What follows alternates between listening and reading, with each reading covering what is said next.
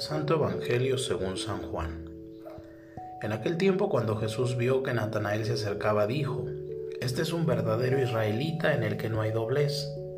Natanael le preguntó, ¿De dónde me conoces? Jesús le respondió, Antes de que Felipe te llamara te vi cuando estabas debajo de la higuera.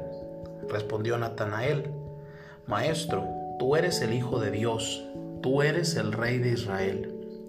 Jesús le contestó, Tú crees porque te he dicho que te vi debajo de la higuera. Mayores cosas has de ver. Después añadió, yo les aseguro que verán el cielo abierto y a los ángeles de Dios subir y bajar sobre el Hijo del Hombre. Palabra del Señor.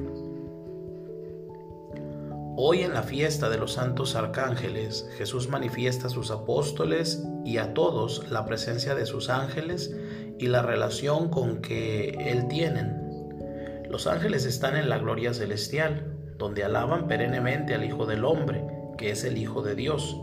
Lo rodean y están a su servicio. Subir y bajar. Nos recuerda el episodio del sueño del patriarca Jacob, quien dormido sobre una piedra durante su viaje a la tierra de origen de su familia, ve a los ángeles que bajan y suben por una misteriosa escalera que une el cielo y la tierra mientras Dios mismo está de pie junto a él y le comunica su mensaje.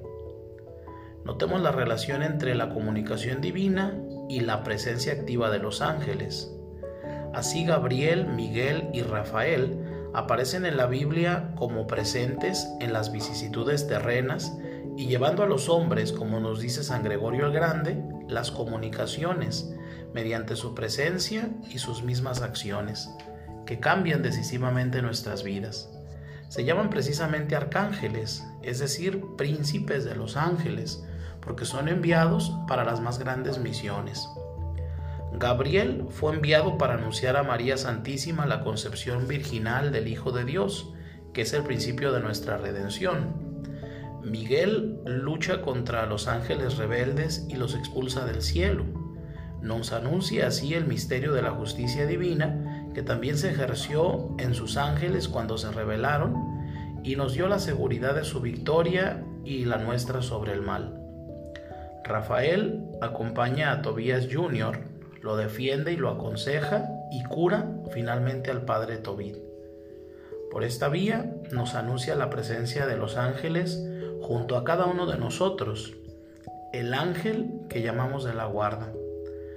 Aprendamos en esta celebración de los arcángeles que suben y bajan sobre el Hijo del Hombre, que sirven a Dios, pero le sirven en beneficio nuestro.